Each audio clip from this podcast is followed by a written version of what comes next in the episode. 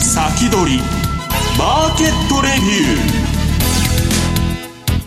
ー。皆さんこんにちは石原潤です。リスナーの皆さんこんにちは辻るなです。この時間は楽天証券プレゼンツ先取りマーケットレビューをお送りしていきます。改めましてパーソナリティは現役ファンドマネージャーの石原潤さんです。今週もよろしくお願いします、はい、よろしくお願いしますさてオリス・ジョンソンさん決まりましたね。オリス・ジョンソン決まりましたね。まああの下馬評通りなんで違和感はないんですけど、はい、まあ私がね楽天さんのまあ投資部のレポートとかでも書いてきたんですけどもうグローバリゼーションは完全に終わったと。いうことでこれからまあ5年ぐらい大変な時代が来るんじゃないかと。でまあ彼まあハードブレグジットの方に向かってるわけですけど、はい、まあ、どどっちみちね議会とまたドンパチやって選挙になるんですよだからまあこれからまあややこしい相場になっていくと思うんですけどね。はい。今日は欧州通貨の話などなどいろいろと伺っていきたいと思います。さあそれでは今日のゲストご紹介しましょう。今日のゲストは楽天証券経済研究所シニアマーケットアナリストの土田正幸さんです。よろしくお願いします。よろしくお願いします。はじめまして。そうですはじめましてですね。石原さんも実質はじめまして、はい、あの土田さん前から知ってる人でで私と同じようなタイプのね、えー、テクニカルと、はい、ファンダメンタルズと両方論じててえどちらかというとテクニカルよりそうですね。しかも日本株よりみたいな感じです、ね、私はあの米国株よりはい。はい。今日はですね初コラボレーションということなんですがこの後よろしくお願いしますこの番組は YouTube ライブでも同時配信しています。動画配信についてはラジオ日経の番組サイトからご覧いただけます。番組ホームページからは随時質問なども受け付けています。番組宛てのメール送信フォームからお願いします。それでは番組を進めていきましょう。この番組は楽天証券の提供でお送りします。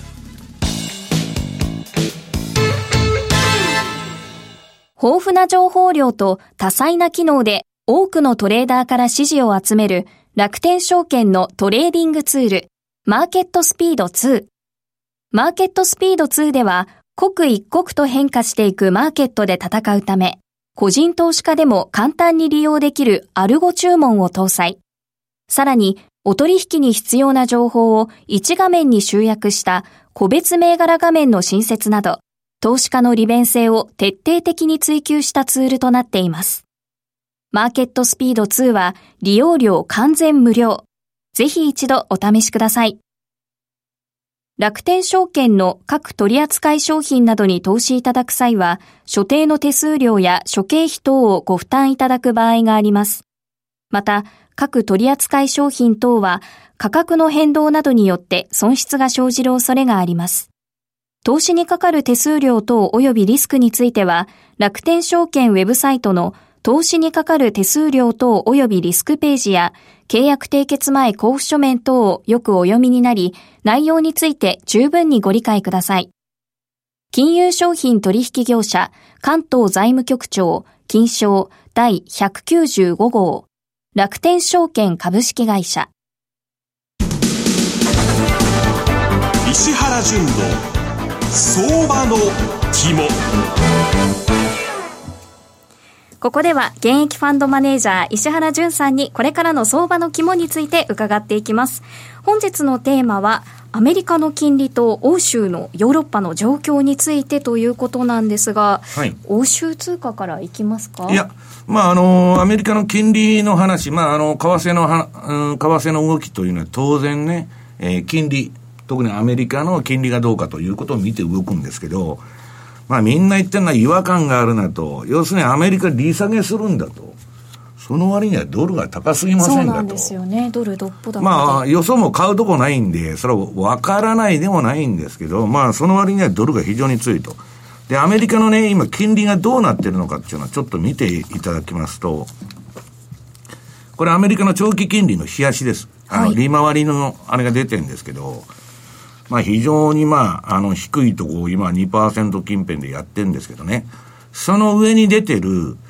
えー、この、えー、青いラインが標準偏差です。スタンダードデビエーション。で、赤いのが、えー、ワイルダーの ADX ですね。このトレンドの強さを示す2つの指標がピークアウトして。そうですね、30下がってて、はい、もうこれは、えー、ランダム相場なんです。何の方向性もないと。で、まあ、相場は、まあ、ランダムのレンジみたいのを形成してるんですけど、えー、っと、すいません。えー、っと、その下の MacD を見ると、この MacD の形状と、この標準偏差 ADX を見ると、この、えー、相場はもうレンジなんです。あの、私のメルマガの読者はこれがなんでレンジになるかパッと見たら一発でわかるんですけど、この相場はもう完全にレンジなんです。だから私が言ってるのは、まあちょっと先ほどどちらさんとも喋ってたんですけどね、まあ8月がどうかと、利下げ後がどうかということで、今は上がってても下がってても、あんまり私はね、えー、まあ金利の動きも株もそうですけど、まあちょっと、うん、よくわからないと、なんで上がってるのか下がってるのかわからないような相場がついてると。で、えー、じゃあドルインデックスはどうかと。これはまあ、あの、ドルの総合的な強さを示すドルインデックスの、うん、シカゴに上場している先物の相場なんですけど、まあこれ見てると、まあだから利下げするという割にはずっとドル相場横ばいですよね。レンジですね、レンジ。おっしゃる通り。で、その下の MacD を見ると、これもう今レンジ相場なんです。だからこんなとこ打ったり買ったりしてるとやられちゃうと。で、まあ基本的には様子見なんですけど、週足の方もですね、次ドルインデックス、同じくレンジなんです。ただ、相当、土田さん、これあの、2018年から長い横ばいですから。はい。で、今度初めて、この月末にまあ0.25か0.5か知りませんけど、利下げすることによって、私はね、この膠着相場が、ちょっと動きが出てくるんじゃないかというふうに思ってるんですけどね。で、実際にじゃあ私今何をやってるかというとですね、まあ、為替の方の売買では、この2日間ぐらいで、ようやくユーロに、ちょっとトレンドが出ましてですね、うんと、これ、ユーロの、えー、チャート持ってきまして、えー、左側が冷やし、で、右側が4時間足なんですけど、これあの、トレンドサイクル中指標と MacD が出てるんですけど、これはもう、二つとも売りトレンド相場になってると。で、えー、次にユーロドルの60分足と30分足。これもですね、えー、完全な売りトレンド相場ということで、で、じゃあなんでユーロ売られてるのかっていうと、また利下げの話が出てきてるそうですね。うん、今回のだから明日は利下げはしないけど、要するに将来的にまた緩和を匂わすんじゃないかと。で、匂わさなかったら、この相場また戻っちゃうと。いうことなんですけど、短期的には、まあそういうことになってるということですね。で、まあ久しぶりにまあちょっと為替の話をしとるんですけど、じゃあポンドはね、ボリス・ジョンソンどうなのかと。これはですね、あの、為替の中では珍しくずっとトレンドが出てる通貨で、ポンドのみなんですね、ちょっと動いてたのは。で、これね、えー、っと、これ私のまあインディケーターなんですけど、まあパンローリングさんから借りてきたあのパンローリングのカスタムチャートというので、えー、チャートが緑になると買いトレンド。うん、オレンジになると売りトレンドになるということなんですけど、まあこの冷やし、ポンドドルの右側の冷やし見てもらうと、ずっと売りトレンドが続いてきたと。で、うんと、その次4時間足とかね、えー、まあ、ざーっとチャート見てほしいんですけど、4時間足だとか、あと60分、30分。これはずっと戻り売りの相場なんです。だから、あのー、どう考えてもね、どうしさん。はい、ね、ついちゃん。ボリス・ジョンソン出てきて、ろくなことにならんでしょ。そうですよね。でも、10月末にはもう、ブリグジットを実現するとまで言い切っちゃってますからね。どういう形にいや、だからまたね、それを延期するって言い出すのか、はい、交渉を持ち出すのか、あるいは議会がね、そのボリス・ジョンソンに反対したら、今度選挙になっちゃうわけです。はい、だからこれからね、いろんなことが多分起こってくるんだけど、基本的には、ポンドはね、戻りさえ叩いていったらいいんじゃないかというのが、今のところね、えー、私の相場感なんですね。で、まあ、それはね、テクニカルが実際に合致しないとポジションは取れませんけど、まあ、ポンドは割とね、戻りを売っといたらいいという、えー、形で、で、まあ、冒頭にも申しましたけど、もう、えー、っと、トランプ、ジョンソンと、まあ、世界のね、陰謀の2カ国が、両方とも変なことになってるわけですから、まあ、特にこの英国の弱体化っていうのは、まあ、すごいですよね。まあ、あの、このところのね、ドタバタ騒ぎで。で、まあ、どういうんですか、えー、世界はもう多極化していくと。ブロック化、多極化ね、ややこしい時代に入ってくるなというふうに思ってるんですけど。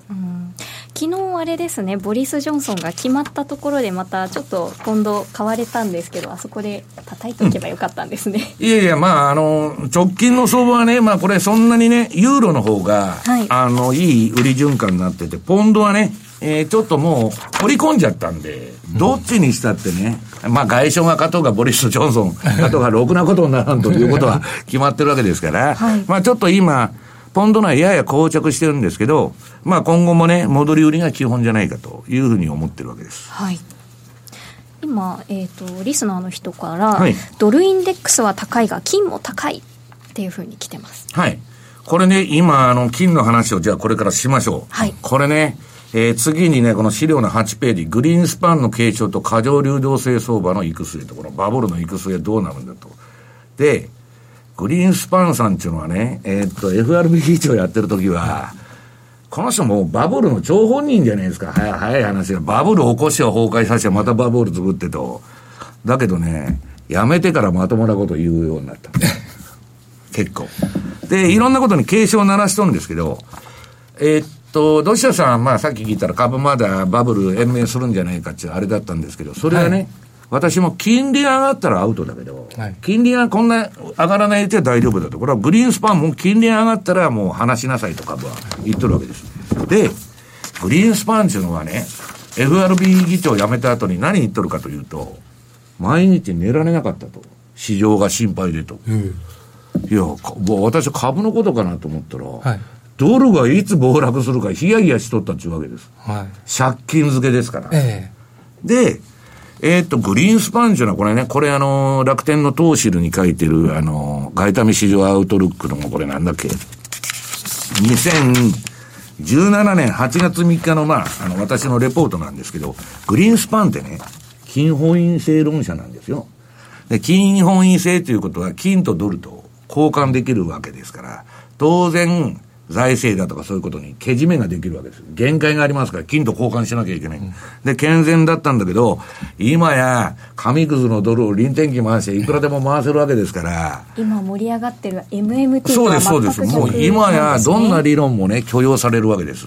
で、えー、っと、右派からも左派からも MMT はいいと。もっと金すりまくれと。日本を見ろと。30年間ね、めちゃくちゃ財政出動やって、むちゃくちゃ金融緩和やってても何に、インフレになってないじゃないかと、アメリカもやろうと言ってるわけですよ。だけど、土下さん、アメリカでそれやったらやばいと思いませんか、はい、そうですよね。まあ、持ってる金の保有ではなくて、信用の方ですよね。うん、はい、持ってる債券の方ですよね。うん、だからね、まあ、ドルがの暴落が一番心配だったって言っとるんですけど、金がなんでにわかに運運されてるかっていうとね、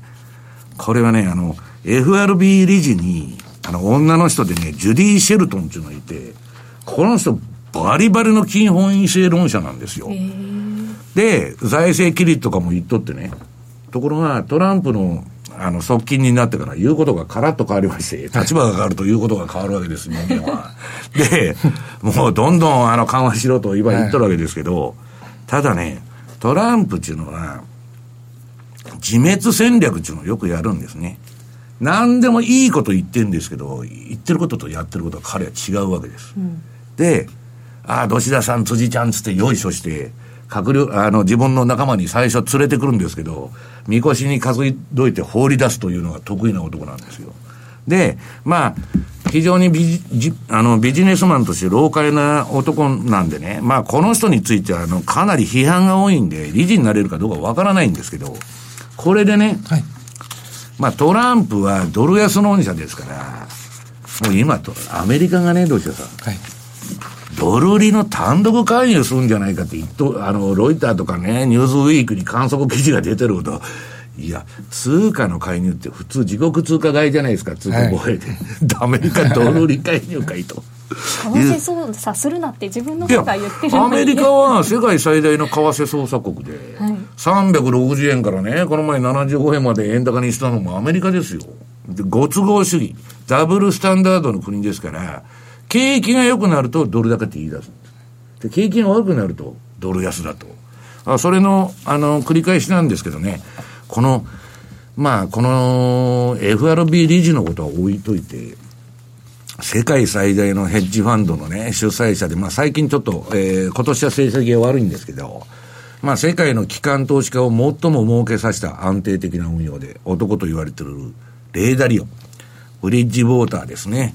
これのレイ・ダリオが自分のね、えー、ブログみたいな、あの、 LinkedIn っていうのがあるんですけど、これにパラダイムシフトという、あの、投稿したわけです。で、先週の私、あの、楽天さんのレポートに書いたんですけど、何を言うとるかというと、ゴールドはアンダーウェイトだと。で、ポートフォリオに必ずゴールドを一部入れろと。で、みんな株に行くんだけど、これから利下げたバブルだと。それはいいリターンをもたらさないって言ってるわけです。で、まあ、この人が言うことが正しいかどうかはわからないけど、えー、っと、その、難しいのはね、そのトランプだ、ボリス・ジョンソンだと。そんな時代にね、えー、枕高くして、株を長期保有できるのよ。ツイッター一つで変わっちゃいますね。えー、彼のツイッターの一言で、で、日本だってね、もうあの、どうしたさん、参議院選挙終わりましたんで。はい。これからトランプさんが変な手形回してくるんじゃねえかと。うん、そうですね。日米の通商協議ですよね。うん。だからそこら辺がね、えー、まあ農産物で譲歩するっちゅうんですけど、まあトランプはね、まあ実際の話、その関税のパーセンテージじゃなくて、おい安倍といくら買うんだという話だと思うんですよ。で、そんないらないじゃないですか、農産物なんか。そしたらトランプはまた怒り出して、次車と為替に来ると言われとるんですね。だからまあ、米中の方もね、ライトファイザーがまあ中国行って、またどういう展開になるかもわからないんですけど、8月はね、ちょっと、うん、注意が必要かなと。今まで利下げ期待だけで、この7月はまた来たんですけど、これ、どちらさん、8月の相はどう見ておられるんですか？そうですね、FOMC で、いわゆる FRB の利下げ幅ですが、まあおそらく0.25%だろうと思うんですね。となってくると、まあじゃあ次の利下げはいつなのかってところを探りに行くと。まあただ8月末になってくると、ジャクソンホール。ありますんで、まあ、ちょっとお盆の中だるみがあって、まあ、また後半に向けてですね、思惑でちょっと動くのかなと。なので、まあ、あの、今月末の FOMC で、なんていうんですかね、あの、次の利下げに向けてあまりネガティブなことを言わなければですね、うん、まあ、今までの勢いはないんでしょうけども、フォロースルーみたいな形で、なるほど。ちょっと続く局面があるのかなというふうには見てます。私はね、まあ、8月中とね、まあ、為替を主戦場にしてるもんですから、クロス円がとにかくダメなんです。毎年割と。ドル円はね、この10年間、まあ、あの、半々ぐらい上げと下げと。でなんかね、えー、ちょっと8月相場は要注意じゃないかと。あとね、えー、ドシダさんと同じく、ラリー・ウィリアムズっていうのが、まあ、アメリカのあの、投資家でいるんですけど、まあ、彼が言うには、彼はあの、アメリカの株強気なんですよ。はい。だけどね、どうもこの7月の途中からおかしくなってきて、会話は秋頃じゃないかと言っとるんですね。だから、まあ、あの、それこそね、利下げして、これはまた緩和だ緩和だっつって、またバブルだバブルだっつってやるかもわかりませんけど、ちょっとね、私は調子に乗りすぎじゃないかなと思ってるんです。で、それは、企業の収益が、ね、ついちゃん。去年までは一応株も上がって、ね、企業も爆発的にいってたんですけど、利益が。今ね、なんか私がまあ見てる限り、そんなに儲かってないんだけど、株だけ上げとるみたいな。これがね、ちょっと反省になっちゃうんじゃないかなと。いうふうに思ってるんですけど。はい。ということで、まだまだ伺いたいんですが、はい、この続きは延長戦で伺ってもよろしいでしょうか？はい、以上、石原淳の相場の肝でした。楽天証券のスマートフォンアプリ、iSpeed をご存知ですか？iSpeed はお使いのスマートフォンや iPad で利用可能。外出先からでも簡単、スピーディーにトレードができる忙しい個人投資家の味方です。価格をワンクリックするだけで注文ができるエクスプレス注文。重要ニュースや銘柄が売買したい株価になったことを知らせる株アラート機能など、実際に使える機能が充実しています。詳しくは iSpeed で検索。楽天証券の各取扱商品などに投資いただく際は、所定の手数料や諸経費等をご負担いただく場合があります。また、各取扱商品等は価格の変動などによって損失が生じる恐れがあります。投資にかかる手数料等及びリスクについては、楽天証券ウェブサイトの投資にかかる手数料等及びリスクページや、契約締結前交付書面等をよくお読みになり、内容について十分にご理解ください。金融商品取引業者関東財務局長金賞第195号。楽天証券株式会社。明日から役立つ注目銘柄。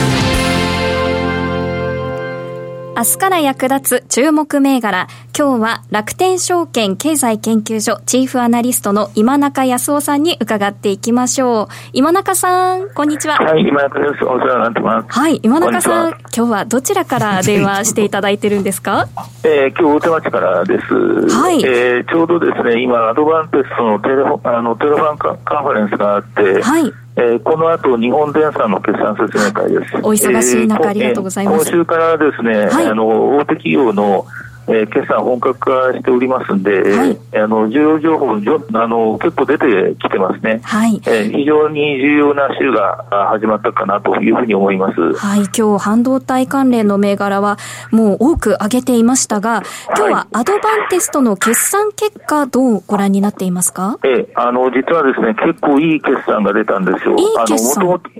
ともとですね4月下旬のえー、前期の決算説明会の時は、えー、これからその加工局面に入るという話だったんですね。で、実際にそのメモリー市況も悪かったですし、えー、メモリーテスターの受注も明らかに加工局面に入っていたと。えー、次はそのロジックテスター、SOC テスターって言いますけども、えー、そっちも悪くなるという話だったのが、実はその SOC テスターが意外にいいんですね。これ何がいいかというと、5G 用の、5G 用半導体のテスターの需要が結構盛り上がってきてるんですよ。はい、でそれでその、1年前に比べてもですね、SOC スターの受注が減ってないんですね。えー、数パーセントですけど増えてます。はい、で、売上も増えてるんですよ。で、その結果、その、現役、えー、1年前に比べると第一半期現役にはなってるんですが、はい、小幅現役で済んでると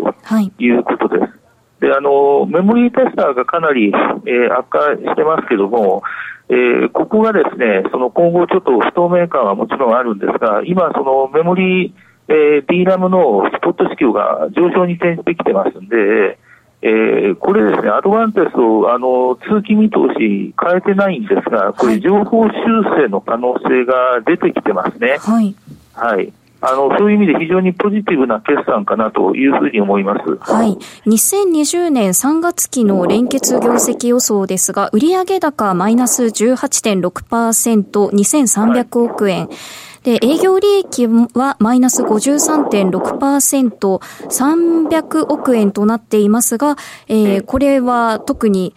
悪材料そうですね。結局その第一四半期で営業利益150億ぐらい出てますんで、はいえー、あの通期が300億っていうのはですね、第2四半期、第3四半期と相当悪化しないと、えー、そうなりません。はい、ところが、その 5G の投資が結構盛り上がってるんですよ。これ、はい、会社も言ってるんですけども、その複数の半導体メーカーから、えー、5G 用の SOC テスター、えー、これまとまった受注が、えー、第一四半期にあったんですね。えー、それ、あの、5G まさにこれから、えー、来年にかけて、えー、5G 対応のスマートフォン結構出てくるわけですから、はい、えー、それのテスト需要が、えー、来ているということになりますとですね、これ、あの、通期営業利益300億っていうのはやはりちょっとおかおかしい数字にもなってしまうんですよ。第一四半期だけで150億の営業利益ですから、えー、で、えー、受注が減ってるんだったら、あまだその受注は決して減ってないわけですんで、はい、あとはそのメモリーがいつ回復するかどうかですね。はい、あの会社側は、えー、今期の、えー、第4四半期からメモリーテスターの需要を回復すると、えー、いうふうに言ってます。第4四半期というのは、えー、来年の1、3月期です。はい、まあ、あのこのあたり、えー、が、えー、順当なのかどうか、えー、ちょっと今後、えー、慎重に考える必要は、ええー、あるんですけども、あの実際にこれ、えー、日本から韓国向けの輸出規制の厳格化がありますよね、はい、これもすでに始まっているわけですけども、あのこれで、えー、韓国のサムスン電子とか SK ハイニックスの、えー、D ラム生産、難度フラッシュ難度型フラッシュメモリーの生産、えー、滞る可能性も出てきてますんで、えー、そうなりますと、えー、予想より早くですね、その D ラムの在庫調整が終了する可能性もありますんで、はい、このあたりも実はポジティブに見ていいと思います。あの、今、えー、メモリーテスターの受注がもうどん底です。はい、えー、第一半期でも数十億円ぐらいしかありませんので、はい、えー、逆にこれ、ここから増える可能性も出てきてますんで、はい、えー、そうなりますと、第二四半期、第三四半期と、会社が言ってるのとは全然逆にですね、あの売り上げが盛り上がっていく、えー、そういう可能性も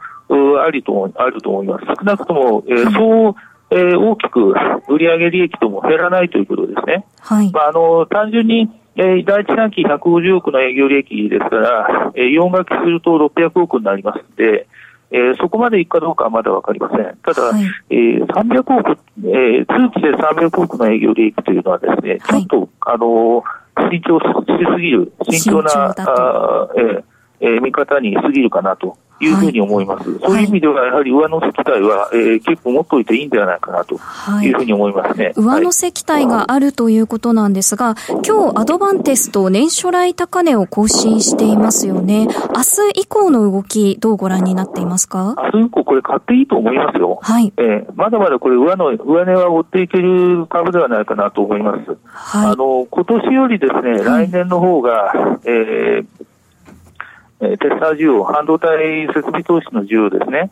これ盛り上がっていくのは大体言えることだろうと思います。はい、あの今はそのロジック系のですね、えー、送信テスター、えー、これが活況ですけども、おそらく、えー、年内には、えー、メモリーの在庫調整終了して、えー、来年からはこれメモリーの、えー、設備投資も再び、えー、増加に転じるかなとということですね。えー、これあの、日本の半導体関連の材料の、えー、輸出規制ですね。これ、あの、メモリーの、えー、生産に、あの、相当効いてくるだろうと思います。あの、市況面でですね、えー、要するに、えー、事実上その韓国メーカーが、えー、減産して、その肩代わりを日本、あるいはアメリカのメモリーメーカーが、はい、えー、やるという形になりますと、これ、新しいその設備投資需要が出てくるわけなんですよ。はいはい、そのあたりのこれ期待も持っていいだろうと思いますので、はい、えー、ありがとうございます。えー、はいはい。ということで、アドバンテスト期待を持っていいということで、今日は決算会場の方からお伝えいただきました。ありがとうございました。はい、ありがとうございました。今中さん、どうもありがとうございました。さて、あっという間にお別れの時間が近づいてきました。リスナーの皆さんからの質問もお待ちしています。それでは、リスナーの皆さん、また来週、この後、石原さん、そして土田さんのトーク、YouTube ライブでの延長配信でもお楽しみください。この番組は楽天証券の提供でお送りしました。